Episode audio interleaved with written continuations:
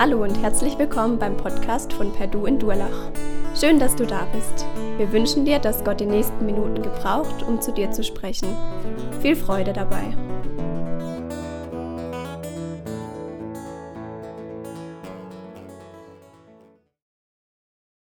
So, das war schon ein schöner Einstieg. Habe mich echt gefreut, ähm, von euch mit reingenommen zu, werden in Lobpreis. Auch deine Stimme ich mal wieder zu hören warst jetzt lang genug in der Wildnis.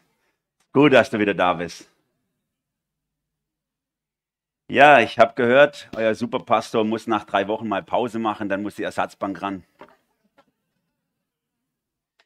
Der hat da jetzt genug geschafft, erstmal. Mal Überstunde Abbauer.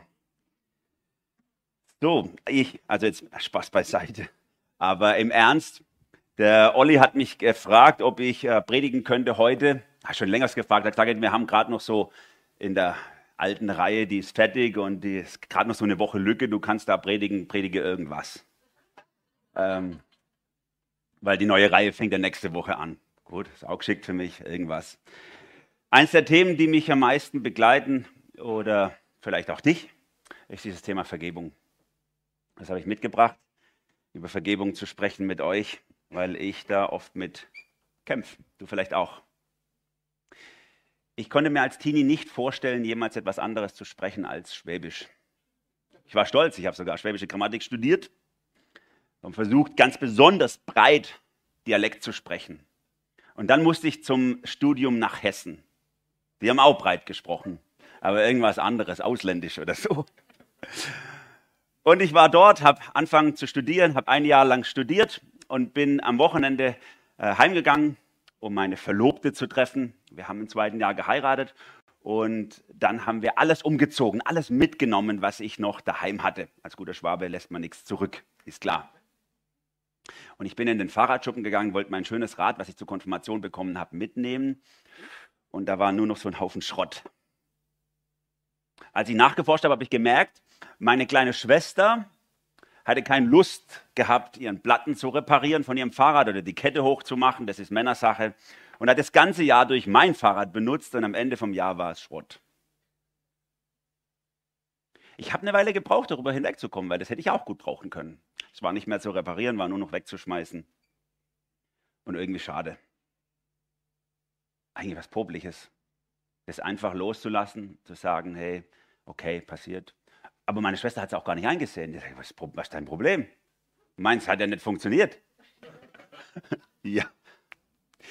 Mein Sohn, der Luke, der rennt manchmal weg.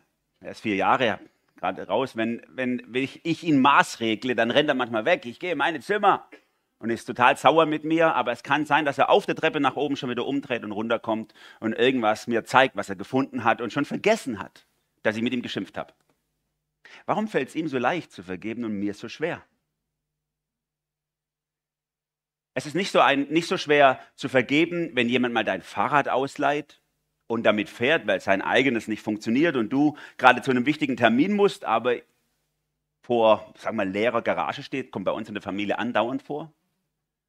Auch da ist es so, so, meins tut nicht, ach, nehme ich das nächste.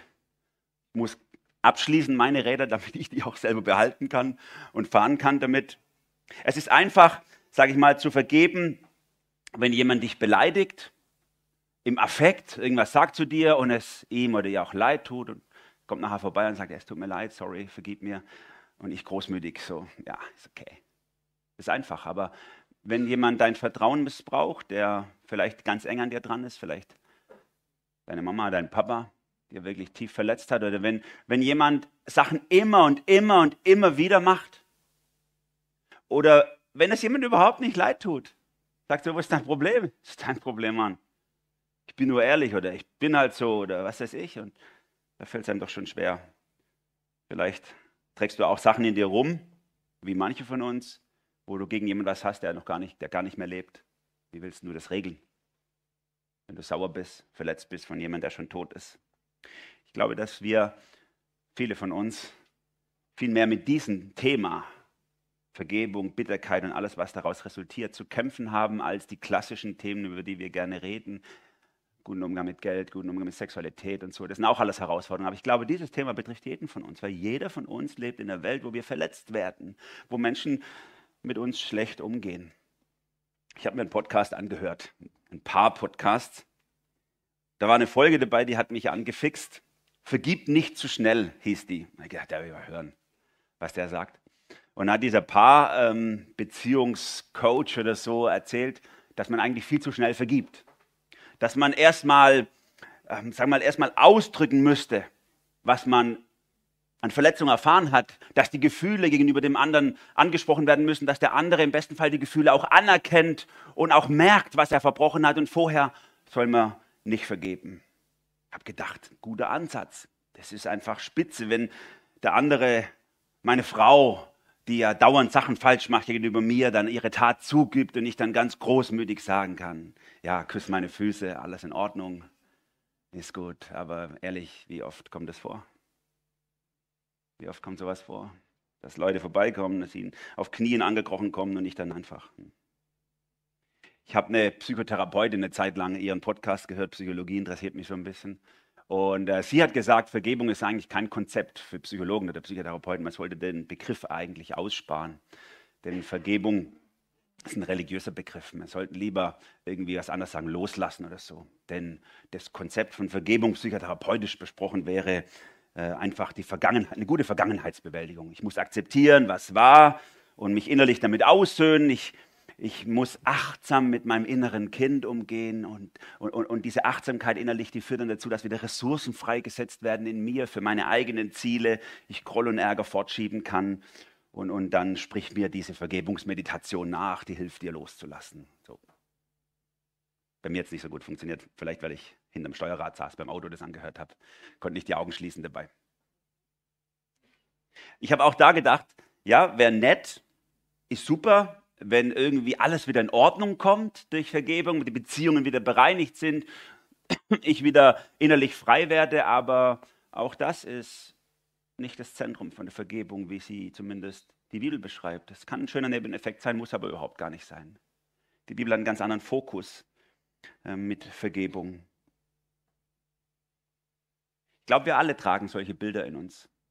Sachen, die wir hören irgendwo, muss jetzt nicht in einem Podcast sein, kann auch einfach man redet ja darüber und Freunden, Verwandten und so. Wir haben Bilder geprägt, was wir denken, was Vergebung ist, wie Vergebung geht, was das Ziel von Vergebung sein könnte. Und es fordert uns raus, und ich will dich heute auch herausfordern, das mal hinterfragen, hinter, zu, zu, hinterfragen. Dass du mal guckst, ist es tatsächlich auch das Konzept von Vergebung in deinem Kopf, wie es funktioniert? Es ist auch das, was Gott sich dabei gedacht hat. Lass uns mal anschauen. Ich habe fünf Punkte mitgebracht, fünf Gedanken, die ich mit euch teilen möchte. Zwei eher theologisch-biblischer Natur, grundlegendes Denken und dann drei, ja, wie mache ich das jetzt eigentlich praktisch? Lass uns von vorne anfangen. Wichtigste, sagen wir mal für mich, Gedanke ist, christliche Vergebung hat Christus zum Mittelpunkt. Christliche Vergebung hat Christus zum Mittelpunkt. Jesus sagt in der Bergpredigt Matthäus 6, ich habe den Vers hier vorne, wenn ihr aber den anderen nicht vergebt, dann wird auch euer Vater im Himmel euch nicht vergeben. Oder Markus 11, und wenn ihr steht und betet, so vergebt, wenn ihr etwas gegen jemand habt, damit auch euer Vater, der in den Himmel ist, euch eure Übertretungen vergibt. Oh, klare, klare Wenn-Dann-Sätze, Bedingung, kausal, dann kann ich euch vergeben. Manche von uns strugglen über solche Verse. Wir gucken die an und sagen so, boah, dann vergibt mir Gott auch nicht weil ich schaffe es auch nicht zu vergeben. Und hier ist gut zu beachten, wenn wir solche Sachen lesen, dass wir auch den heilsgeschichtlichen Standort von so einem Bibeltext angucken. Wann ist es gesagt, zu wem ist es gesagt? Denn das ist ganz deutlich zu den Jüngern gesagt, als sie noch unterwegs sind zum Glauben. Es ist auf dem Boden auch dieses alttestamentlichen Saat- und Ernteprinzip, tu du, dann passiert auch. Das, was Paulus nachher äh, in, im, im Römerkapitel ab Kapitel 5 dann diskutiert, des, äh, auf dem Boden des Gesetzes. Du musst dann passiert. Das Prinzip, was dahinter steckt, ist spitze, aber die Bedingung zu erfüllen ist unmöglich. Weil wer von euch hätte dann Vergebung, wenn das wirklich immer nur passieren würde, wenn du auch anderen vergibst? Und so ändert sich auch der Ton nach, dem, nach Pfingsten, wo der Heilige Geist in die Jünger hineinkommt und sie sozusagen zu einer neuen Identität werden, zu einer neuen hm, neuen Menschen, kann man sagen, wo Christus selber in ihr Herz reinkommt, da haben wir, ein andere, haben wir zwei andere Verse. Kolosse 3, Vers 13, da steht, ertragt einander, vergebt euch gegenseitig, wenn einer Klage gegen den anderen hat, wie auch der Herr euch vergeben hat, so auch ihr. Und Epheser 4, 32, seid aber zueinander gütig, mitleidig, vergebt einander, so wie auch Gott in Christus. Die Aufforderung bleibt dieselbe.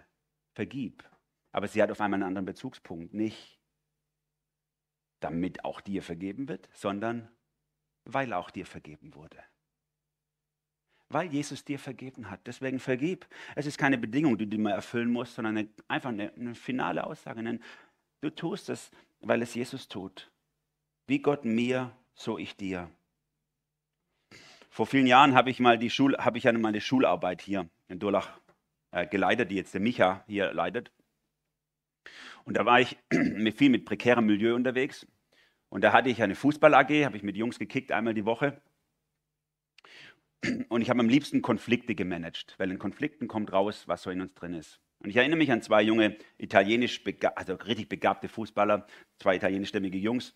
Und die, die, waren, die waren Best Friends, total close. Aber eines Tages ist es eskaliert im Kicken. Und auf einmal haut der andere, einer dem anderen die Faust ins Gesicht. Und der zurück. Ich konnte gerade noch so dazwischen hechten, damit die sie nicht umgebracht haben. Beste Freunde eigentlich. Und dann habe hab ich versucht, das zu regeln, habe sie rausgenommen. Der Sozialarbeiter, der mit dabei war, dann weitergekickt mit anderen. Ich bin in die Umkleide mit denen, habe gesprochen. Was passiert? Ja, der hat gesagt, meine Mutter, nein, deine Mutter und so. Kennt das vielleicht solche Diskussionen. Äh, ganz tiefe Gründe, die dann zu so einem Konflikt führen. Und dann haben wir eine Weile darüber gesprochen, was die Gründe sind, ob die tragfähig sind oder nicht. Und irgendwann habe ich gewechselt und sage, was macht ihr in so einem Fall? Jetzt habt ihr Streit miteinander, ihr redet, also ihr, du sitzt da, du sitzt da, ihr habt euch geschlagen. Wie geht ihr normalerweise mit sowas um? Waren 15 vielleicht die Jungs oder 14? Kurzes Schweigen und dann so, ja, wir reden nicht mehr miteinander. Sage ich, hört sich nach einem Plan an? Wie, wie macht ihr das? Also wie lange redet ihr nicht mehr miteinander? Oder, oder was, ist da, was kommt dann? Ihr redet jetzt nicht mehr miteinander, was kommt dann? Ja, irgendwann reden wir wieder miteinander. Sag ja und dann, ja und dann ist okay. Also, wie viele von uns haben so ein Konzept im Kopf? Das ist ganz einfach. Die kommt mir dumm, ich gehe dir aus dem Weg, wenn wir da nichts mehr zu tun haben. Irgendwann seid halt die Wunden und dann geht es vielleicht wieder. Ganz anders das Wort Gottes, ganz anders Jesus, ne? Hat ein ganz anderes Konzept. Er vergibt so gern. Und weil er so gerne vergibt, deswegen möchten wir auch vergeben. Deswegen tun wir es. Was hier diese Bibelverse, was da der Hintergrund ist, ist eigentlich der neue Bund, von dem Jesus spricht im Abendmahl, neuer Bund in meinem Blut. Den Jesus äh, oder den, den Gott voraus ankündigt im Alten Testament und den Jesus dann etabliert, dass auf einmal das Gesetz Gottes nicht mehr von außen an uns herangetragen wird, du musst, du musst, vergib, sonst kriegst du sonst eins auf die Mütze, sondern dass Gott sein Gesetz in unser Herz hineingeschrieben hat und ich will vergeben, weil ich neu geworden bin. 2. Korinther 5, 17. Ist jemand in Christus? Eine neue Kreatur. Unsere Kinder haben Bibelverse gelernt, singend mit so einer CD. Da gibt es auch dieses Lied. Ne? Ist jemand in Christus? Unsere Tochter, die Abi, die jetzt Theologie studiert in Liebenzell, die hat das als Kind immer, ist in den Kindergarten reingerannt eine Zeit lang. Ist jemand in Christus? Ist eine neue Tour, Tour, Tour, hat sie immer gesungen. Mit vier mal froh, dass niemand verstanden hat. Ich wollte das der Erzieherin nicht erklären, weil sie das singt. Aber genau das ist passiert. Du bist neu in Jesus, wenn du zu ihm gehörst. Und auf einmal schreibt Gott sein Gesetz in dein Herz rein und du fängst an, so zu handeln wie Jesus. Und Jesus hat so gemacht. Römer 5 sagt, er ist für uns gestorben, als wir noch Sünder waren. Und Epheser 5 sagt, hey, weil Jesus, seid Nachahmer von Jesus so wie es Jesus gemacht hat, macht es auch ihr. Ich vergebe, weil Jesus super gern vergibt. Er tut so gern. Wo sehen wir das? Am Kreuz. Während die Leute unter dem Kreuz stehen und ihn verspotten, was sagt er? Vater, vergib ihnen, denn sie wissen nicht, was sie tun. Vergib. Jesus vergibt so gerne. Für ihn kein Problem. Für dich? Für mich? Wenn Jesus in unserem Herzen ist, dann vergeben wir, weil er Mittelpunkt unserer Vergebung ist.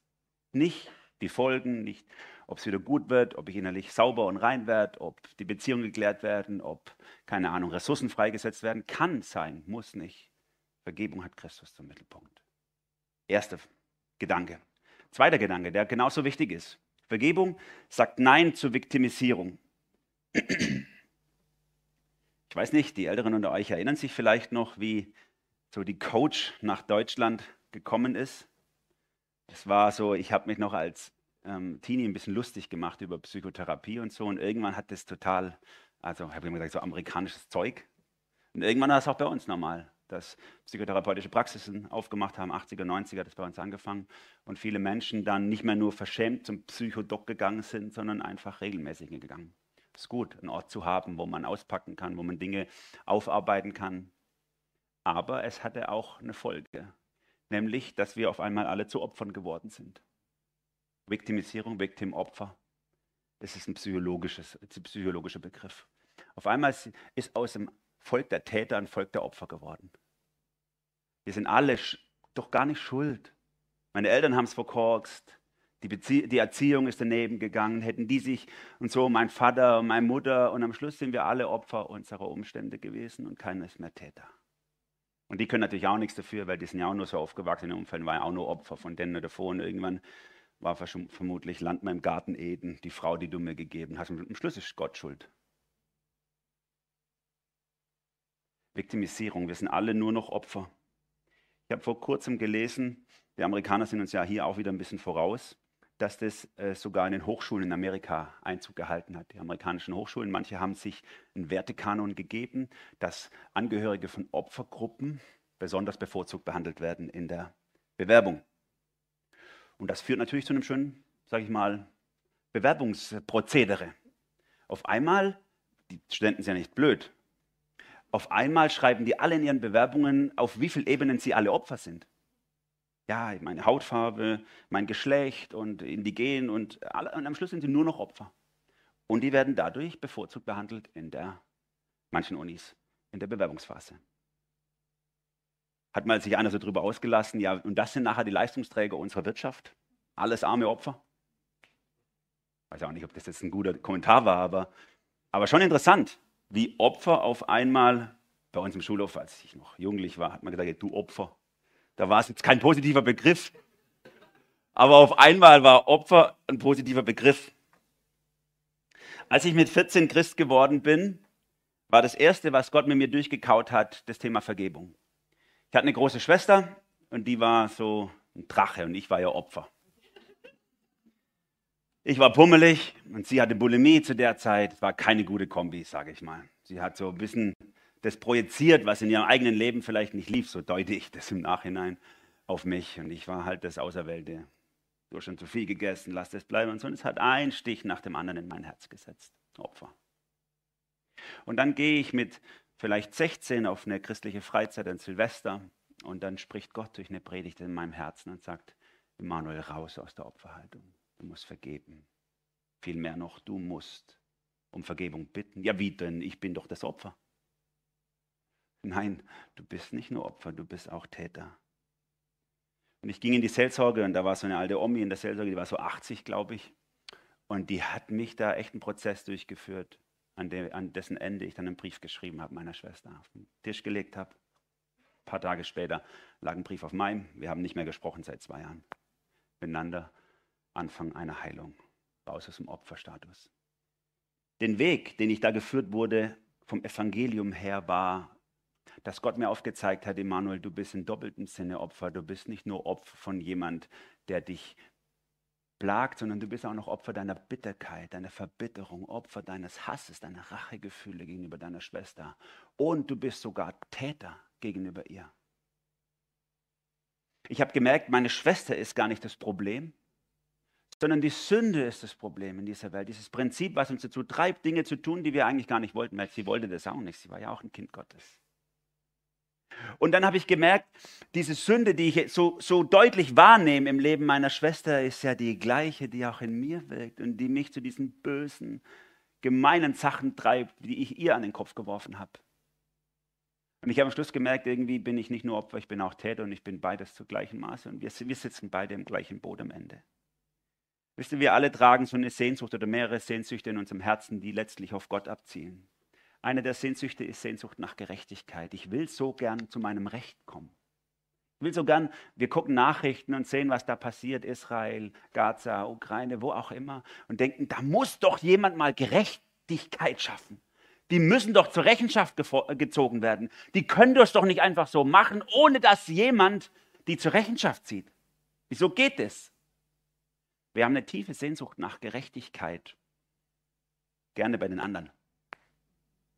Wenn's, wenn, wenn das auch in unserem Leben so wäre, dass jemand da wäre, alles mitschreibt und dann dir die Rechnung präsentiert, das wäre nicht so nice. Da haben wir nämlich die andere Sehnsucht, die Sehnsucht nach Gnade. Wir wollen so gerne, dass auch jemand da ist, der den Schuldschein zerreißt und sagt so, alles gut, schwamm drüber, ist okay. Und meistens wollen wir das für uns nicht so gerne und für die anderen die Gerechtigkeit. Weil wir wissen ja, warum wir so gehandelt haben, warum ich das war ja auch klar, warum ich das so gemacht habe. Also wenn man die Geschichte dazu kennt, ist es ja, ist ja logisch, warum ich so reagiert habe. Kann man ja verstehen, aber warum der so. So sind wir unterwegs manchmal. Wir möchten, wir haben eine Sehnsucht nach Gerechtigkeit, nach Gnade, die letztlich auf Gott hinweist. Und im Evangelium merke ich, unterm Kreuz wird diese Sehnsucht gestillt. Unterm Kreuz treffen sich Opfer und Opfer und Opfer unter dem Opfer Jesu. Er wird zum Opfer für mich, für dich, für den Täter, für das Opfer und wir können frei ausgehen. Das Kreuz ist der Ort, wo Unrecht gesühnt wird, wo ich vergeben kann, weil mir vergeben worden ist, wo ich Dinge loslassen kann, weil ich selber losgelassen worden bin. Das steht hier eigentlich im griechischen Grundtext in diesem Vers, Matthäus 6, Vers 14 in der Bergpredigt vergebt, dann wird auch euch vergeben werden, so ungefähr. Eigentlich könnte man das genau übersetzen, lasst los, dann werdet auch ihr losgelassen werden.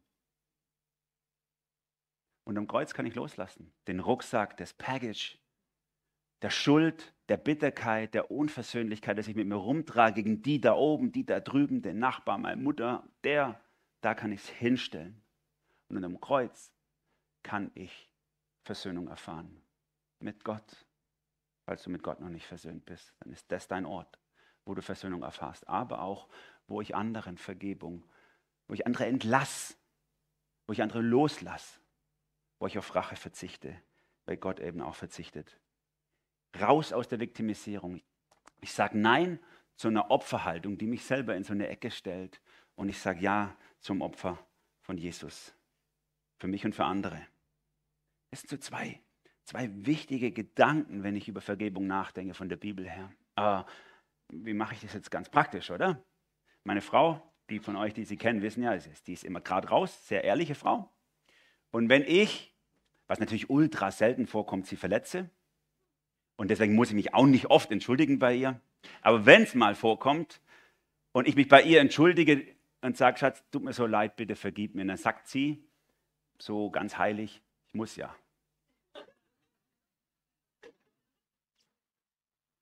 Und das ist eine tiefe theologische Bedeutung, dieser Satz. Denn es drückt zwei Dinge aus. Erstens, meine Frau hat begriffen, dass es für einen Christen nicht geht, nicht zu vergeben. Und zweitens, sie hat keine Lust drauf. Weil die Verletzung ist da. Und ehrlich, so sind wir auch. Wir wissen, ich möchte vergeben, aber ich habe keine Lust drauf. Ich möchte es eigentlich gar nicht machen, weil ich bin verletzt. Ich fühle mich verletzt. Ich will nicht einfach sagen, schwamm drüber, sondern ich will meinem Zorn, meinem Schmerz, meinem Ärger, ich möchte dem gerne noch Ausdruck, ich möchte das noch ein bisschen kultivieren, bitte. Und jetzt kommt die gute Nachricht, du darfst es. Das ist okay. Die Bibel ist voll. Die Bibel ist voll von Leuten, die Gott als Blitzableiter benutzen. Die einfach ihm hinhauen und sagen, oh, zerschmetter auch ihre Kinder, zertritt sie, streich sie aus deinem Buch des Lebens, kick sie richtig in den Hintern. Ich will, dass die richtig und so, ne? Gott hält es aus. Das ist sogar in der Bibel, wenn du die Psalmen liest, voll von so Zeug. Gott hält das aus. Er sagt nicht einfach so, hey, verkneif dir mal deine Gefühle, schieb die mal auf die Seite, mach mal weiter so, sondern er, er geht einen Weg mit dir. Er geht einen Weg mit dir. Lass uns mal gucken, wie dieser Weg aussehen kann. Damit kommen wir zum dritten Gedanken. Christliche Vergebung ist eine Tat, kein Gefühl. Interessant, warum die Bibel so oft unseren Willen anspricht bei dem Thema Vergebung. Sie sagt, vergebt, tut das, macht das. Warum macht die Bibel das? Meine starke Vermutung ist, weil Vergebung eine Sache des Willens ist. Deswegen spricht sie unseren Willen an. Eigentlich könnte es so einfach sein. Mach's einfach. Warum klappt es dann so oft doch nicht? Ich vermute, weil ich nicht will. Und das ist irgendwie diese Spannung, die in mir drin ist, oder? Ich will eigentlich und ich will eigentlich nicht. Da ist so ein Verräter in mir, der dauernd die Tür aufmacht für jede Rachegedanken und Hass, der das kultivieren möchte, die Verletztheit. Die ist einfach da, ich will das nicht vergeben und irgendwie will ich es doch, weil das Programm Christi in mir abläuft. Ich will an meiner Rache festhalten, ich will aber auch vergeben. Ich krieg's nur nicht gleichzeitig auf die Reihe. C.S. Lewis, einer der größten christlichen Denker im 20. Jahrhundert, hat es mal so schön auf den Punkt gebracht, als er darüber nachgedacht hat, wie kann man eigentlich jemanden lieben, den man gar nicht liebt. Weil hier sagt er, dass wir alle lieben sollen. Und er sagt so schön, wenn du jemanden triffst, den du nicht lieben kannst, dann behandle ihn einfach so, wie wenn du ihn lieben würdest und du merkst, du kannst es. Ganz tiefe philosophische Aussage. Er will damit sagen, in dir ist Jesus. In dir lebt Jesus durch den Heiligen Geist. Gott selber hat in dir Wohnung genommen, wenn du zu Jesus gehörst. Und auf einmal kannst du etwas, was du eigentlich überhaupt gar nicht kannst. Deine alte Natur, dein alter Mensch, das Fleisch, der, oder der, ich liebe den Begriff der Verräter in mir, der ist, der kann das nicht, der will das nicht und der tut es nicht. Aber es lebt nun auch Jesus in dir und der kann das, der will das und der tut es. Galater 2, Vers 20. Ich lebe, doch nur nicht ich, sondern Christus lebt in mir. Das sagt Paulus, als er das schreibt, um damit auszudrücken, hey, darauf liegt mein Fokus. Ich gucke, ich sage nicht, ich habe keine schlechten Gefühle mehr, mich kann keiner mehr verletzen, ich stehe da drüber oder so, sondern die Sachen passieren, aber in mir lebt noch jemand anderes und dessen Programm läuft in mir ab und deswegen möchte ich so leben. Wenn Menschen mich verletzen, dann versuche ich so schnell wie möglich in diesen Fokus hineinzukommen. Jesus, lebt dein Leben durch mich. Jesus, das hat mich so verletzt. Jesus, das war so gemein. Jesus, das habe ich nicht verdient. Ach, ich habe es vielleicht doch verdient. Aber auf jeden Fall, es ist so schlimm.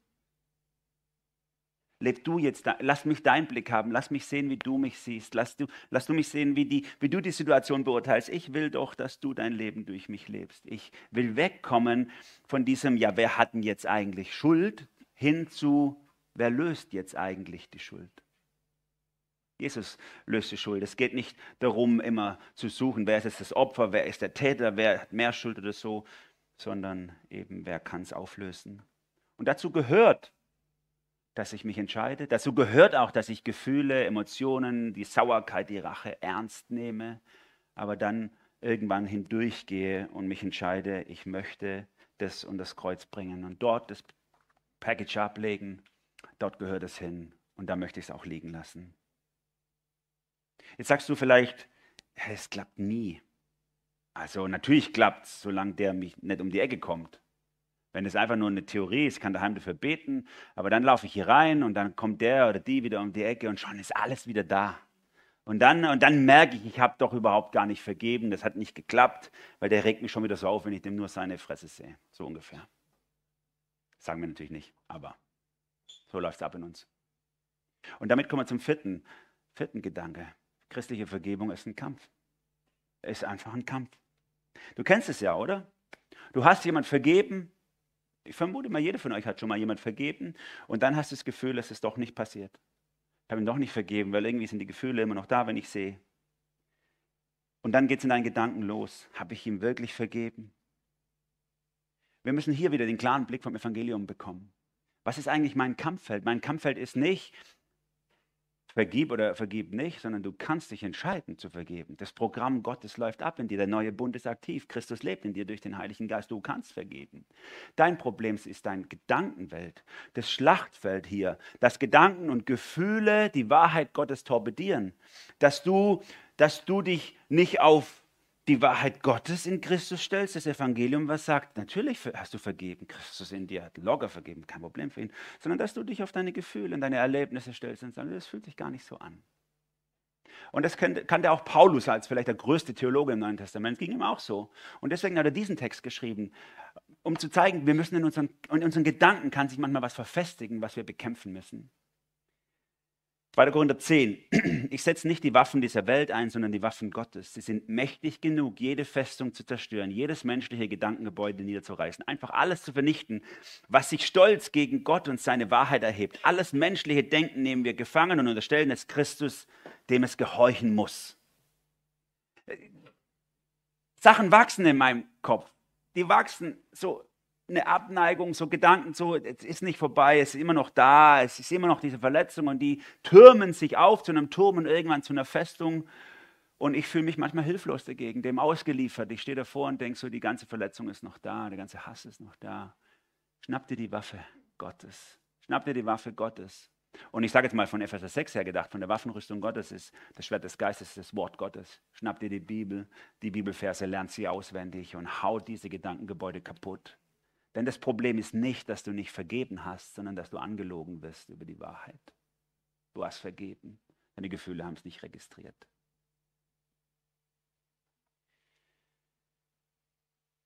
Eigentlich ist unser Kampf wegzuschauen von unseren Unmöglichkeiten, hinzuschauen auf die Möglichkeiten Gottes. Den Lügen des Teufels zu widerstehen, der mir sagen will, du, du hast nicht vergeben. Doch, ich habe vergeben. Es ist passiert. Und da liegt es unterm Kreuz. Und ich, ich hole es nicht zurück. Ich lasse es da liegen. Lüg mich nicht an darüber, was passiert ist. Christliche Vergebung ist ein Kampf. Und zwar nicht ein Kampf um Vergebung, sondern ein Kampf um die Hoheit meines Innenlebens. Wer spricht Wahrheit in mein Herz? Gottes Wort und das Evangelium oder meine Gefühle und Erlebnisse? Wer darf über die Wahrheit in meinem Inneren entscheiden? Wer ist vertrauenswürdiger? Wem willst du letztlich vertrauen? Und jetzt sagst du vielleicht, ja, voll, Amen, Amen, Amen. Keiner von euch hat Amen gesagt, ich hoffe innerlich so, ja, genau, und das mache ich auch, aber das eine damals, das kriege ich eigentlich einfach nicht unter die Füße. Was das, ich weiß auch nicht, das hat sich so eingeprägt und das, das kann ich nicht loslassen. Das geht nicht weg. Das eine, das ist immer noch da. Oder vielleicht sind es auch zwei, drei, vier, fünf, eine ganze Handvoll solcher Sachen, die du nicht unter die Füße kriegst. Und damit kommen wir zum letzten Gedanken. Manchmal brauchen wir Begleiter. Manchmal schaffen wir es nicht allein. Christliche Vergebung braucht Helfer. Jesus lehrt mal seine Jünger über den Teufel, über dieses große personifizierte Böse in dieser Welt das gegen uns kämpft. Und er spricht über die Waffen des Teufels und sagt, letztlich ist die Hauptwaffe des Teufels Lüge. Johannes 8 sagt er das, ihr habt den Teufel zum Vater, nach eures Vaters Begierden wollt ihr tun. Der Mörder ist von Anfang an, steht nicht in der Wahrheit. Denn die Wahrheit ist nicht in ihm. Wenn er die Lüge redet, so redet er aus dem eigenen. Er ist ein Lügner und der Vater der Lüge. Setzt sich damit seinen Gegnern auseinander und schiebt sie in die Ecke. Und, und dabei lehrt er über den Teufel, sagt, die eigentliche Problematik beim Teufel ist, dass er lügt, dass er dich anlügt die ganze Zeit. Er hat ein Interesse daran, dass du nicht Vergebung suchst, sondern der Lüge glaubst. Dass du nicht Vergebung glaubst, der Wahrheit Gottes glaubst, sondern der Lüge. Was sind solche Lügen, die in unserem Kopf sind, die manchmal rumschwirren? Sowas wie, wenn ich ein guter Christ wäre, müsste ich doch sofort vergeben können. Da kommt einer das Böse zu mir und ich sage, ist alles gut. So einen dicken Heiligenschein. Kein Problem. Ich vergebe dir. Nein, ich muss nicht sofort vergeben. Ich kann verletzt sein. Es kann auch warten. Israel musste das ganze Jahr darauf warten, bis der große Versöhnungstag kommt. Jesus hat ein paar tausend Jahre gewartet, bis er sein Opfer gebracht hat. Bei Gott muss nicht immer alles sofort jetzt gleich sein. Es darf auch ein Weg sein hin zur Vergebung. Ist okay. Oder eine andere Lüge, vergeben und vergessen. Kennt im Deutschen das Sprichwort, vergeben und vergessen. Ja, das kann, das kann einer, Gott. Der kann. Ich werfe eure Sünde ins tiefste Meer, da stelle ich ein Schild auf, Angeln verboten. Ne? Er, er, er sagt, ich gedenke eurer Sünde nicht mehr. Bei mir funktioniert es nicht. Ich gedenke der Sünden der anderen gut und hoffe, dass sie meine vergessen. Vergeben heißt nicht unbedingt vergessen, das ist eine Lüge. Es kann sein, wie bei einer guten OP, dass sie gelungen ist, aber trotzdem eine Narbe zurückbleibt. Und dann hast du die Narbe dein ganzes Leben, die sieht auch jeder. Spätestens wenn du in die Sauna gehst, sieht es einfach jeder dann ist sie da und du spürst sie immer wieder, manchmal tut sie weh. Aber das heißt nicht, dass nicht vergeben wurde. Oder eine andere Lüge, die ich gehört habe, wenn ich das vergebe, dann entschuldige ich damit den Täter. Dann sage ich damit, war ja halb so schlimm, war nicht so, war okay, ist, ist in Ordnung, ist, kann jedem mal passieren. Nein, Wenn ich vergebe, heißt es nicht, dass ich es entschuldige, was der andere getan hat. Ich sage damit nicht, es war halb schlimm, sondern es war ganz schlimm. Es war schrecklich. Ich, ich, ich muss den Schmerz nicht wegdrücken. Ich kann mit Jesus in den Schmerz reingehen. Ich kann ihn durch diesen Schmerz hindurchgehen und trotzdem vergeben, weil Jesus bei mir das auch so macht. Andere Lüge. Wenn ich dem vergebe, dann muss ich, müssen wir Best Friends werden. So, nein, muss ich auch nicht. Vergeben heißt nicht, dass wir dann miteinander den Rest unseres Lebens ganz close sind, sondern ich kann auch jemand vergeben und trotzdem getrennte Wege gehen. Ja, okay. Dass jemand da ist, der dich so verletzt, der hat was missbraucht, das Vertrauen, und du sagst, das Vertrauen wächst nicht mehr. Da können wir nicht mehr zusammen Geschäftspartner bleiben oder irgendwas. Aber vergeben kann ich ihm trotzdem. Kann vergeben, ohne dass wir Best Friends sein müssen. Vergeben heißt versöhnen. Versöhn dich. Muss nicht sein. Muss nicht sein. Vergeben heißt nicht unbedingt versöhnen. Ne? Gott vergibt der ganzen Welt. Ist ganz klar, in Christus hat er allen Menschen vergeben. Und trotzdem sind wir aufgerufen, Versöhnung zu predigen. Lass dich versöhnen mit Gott. Obwohl Gott schon vergeben hat, braucht es trotzdem noch diese zwei Seiten, damit sie wirksam wird, die Vergebung auch für den anderen. Versöhnung wäre schön, wäre prima, wenn wir uns versöhnen könnten, aber ist oft nicht der Fall. Du kannst auch einseitig vergeben. Deine deine Seite tun, dem anderen vergeben, den anderen loslassen, ohne dass ihr Versöhnung haben müsst. Andere Lüge. Wenn der auf mich zukommt, der müsste auf mich zukommen, der muss den ersten Schritt machen, denn er hat schließlich mich verletzt. Nein, muss nicht sein. Matthäus 18 sagt Jesus ganz deutlich, wenn ein Bruder an dir sündigt, dann geh du hin. Geh du hin. Auch wenn du das Opfer bist, du kannst trotzdem den ersten Schritt machen muss nicht der andere. Und die Lügen gibt es aber auch auf der anderen Seite, oder? Dass wenn du, denn du merkst, ich habe was Falsches gemacht, ich bin der Täter hier in dieser, in dieser Sache, dass du dann sagst, dass du da hingehst und, und, und dich entschuldigst und der andere sagt, meine Kinder machen das gerne, wenn ich mich bei ihnen entschuldige, sagen sie, nö, vergebe ich nicht. Nö. Und du spürst es, du sagst dem anderen und du spürst, dass der andere einfach sagt, mm -hmm, aber vergib dir nicht. Ist dann die Schuld noch da? Manchmal plagt es ein, die haben mir nicht vergeben, jetzt bleibt es auf mir. Nein, auch das ist eine Lüge. Ist nicht so. Du kannst, du kannst um Vergebung bitten, du kannst die Sache bereinigen, auch von deiner Seite. Ob der andere, die andere das annimmt, ist seine oder ihre Verantwortung, nicht unbedingt deine. Oder auch, was ich immer wieder höre in letzter Zeit gerade, ich muss mir erstmal selber vergeben, das ist das Allerschwierigste. Das ist Lifestyle-Quatsch. Ich muss mir nicht selber vergeben. Es gibt keine Instanz in mir, die ein Richter wäre und entscheiden könnte, und der, mit der ich Vergebung ausmachen muss. Nein, ich muss die Wahrheit Gottes in meinem Herzen akzeptieren, dass Gott mir in Christus schon längst vergeben hat. Ist alles getan. Ich muss nicht mehr mir selber vergeben. Gott hat mir schon längst vergeben. Ist alles getan. Alle solche Lügen sind manchmal in unserem Kopf und wir kriegen sie nicht weg und wir kriegen es nicht beiseite geschoben und wir brauchen dann jemanden, der uns da durchführt. Jemand, der uns zur Seite steht, der uns aus dieser Opferhaltung hinein in die Freiheit führt, die Jesus schon lang für dich vorbereitet hat. Frei von dir selber zu werden, frei von deinem eigenen, von deiner eigenen Opferhaltung. Und ich will dich herausfordern heute. Hier drin, das weiß ich, von manchen von euch sitzen richtig gute Seelsorger. Sitzen einige Leute, denen kannst du alles erzählen. Denen kannst du die Tiefen deines Lebens auspacken. Und die können mit dir diese Reise gehen aus dieser Opferhaltung heraus in die Freiheit. Du musst nicht alles jetzt sofort und alles alleine schaffen, es darf ein Weg sein. Aber am Ende dieses Weges kann Vergebung stehen und kann es auch wieder Heilung auch für deine Gefühlswelt geben. Wir schaffen das manchmal nicht allein. Dann brauchen wir jemand, der mit uns durchgeht, durch den Lügendschungel, uns ermutigt, ähm, dass wir auf Jesus schauen, seine Möglichkeit und nicht auf unsere Unmöglichkeit. Das ist Herausforderung unseres Lebens und Glaubens. Deswegen schreibt es Petrus auch hier in 1. Petrus 3, Vers 8 uns ins Stammbuch. Euch alle schließlich fordere ich dazu auf, euch ganz aufs gemeinsame Ziel auszurichten. Seid voller Mitgefühl, liebt einander als Glaubensgeschwister, geht barmherzig und zuvorkommen miteinander um. Das ist unsere Grundhaltung. Wir helfen einander. Wir, wir, wir, wir haben Gnade für die anderen und begleiten sie auf diesem Weg voller Barmherzigkeit. Damit komme ich zum Ende. Vor sechs Monaten ist Tim Keller gestorben, einer der vielleicht einflussreichsten Pastoren äh, ähm, der letzten Jahre. Und er hat äh, viele Bücher geschrieben. In einem Buch ging es auch um Vergebung Und er sagt, wenn du nicht vergeben kannst, dann hilft es dir nicht, einen psychologischen Trick anzuwenden. Du brauchst keine Tricks, wie du dich selber irgendwie hinters Licht führen kannst, sondern du brauchst mehr Evangelium in deinem Leben. Wenn du nicht vergeben kannst, heißt das, du hast vielleicht das Evangelium in seiner Tiefe noch nicht richtig begriffen. Denn das Evangelium würde dich frei machen. Wer von Gott sieht, gesehen wird, der kann nicht nicht vergeben. Und deswegen ist die Herausforderung nicht meinen Augen, meinem Verstand, meinen Gefühlen zu vertrauen, sondern Gott und seinem Wort, seiner Wahrheit Raum geben. Denn das Evangelium in Christus zeigt uns, wir sind viel schlimmere Sünder, als wir je angenommen haben. Wir sind noch schlimmer, als du gedacht. Aber du bist auch Geliebter. Mehr Geliebter und Gewollter, als du es je gefühlt hast. Und deswegen erlöster, als du es erwartet hättest. Und deswegen kannst du vergeben, auch wenn du es noch gar nicht gemerkt hast.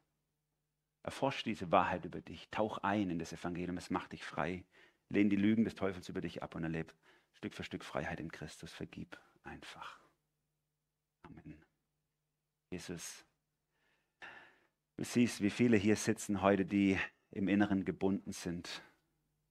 Gebunden sind an Hass, gebunden sind an Rache, gebunden sind an Unversöhnlichkeit oder auch gebunden sind an Selbstanklage, an Selbst, irgendwie sich verdammend, dass, dass ja, und uns alle eint, Herr, dass wir das Evangelium nicht in der Tiefe begriffen haben, dass wir nicht begriffen haben, was durch dich anders geworden ist, wie du uns im Inneren komplett verändert hast. Jesus, ich bitte dich, schieb deine Wahrheit so tief in unser Herz rein, dass es uns freisetzt. Freisetzt, einfach zu vergeben. Weil du es kannst und für dich es einfach ist. Und dass wir auch diese Wahrheit akzeptieren, dass wir es nie können werden aus uns selber raus. Nicht ein Moment, sondern es nur bei dir unterm Kreuz der Ort ist, wo Opfer und Täter sich treffen und wir alle Opfer sind und dein Opfer für uns annehmen. Vielen Dank, dass du Erlösung in Zeit und Ewigkeit geschaffen hast in deinem Kreuz. Amen.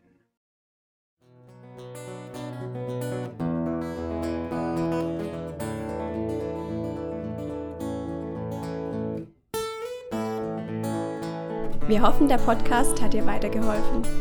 Falls du noch Fragen hast, besuche gerne unsere Homepage unter www.per-du.church.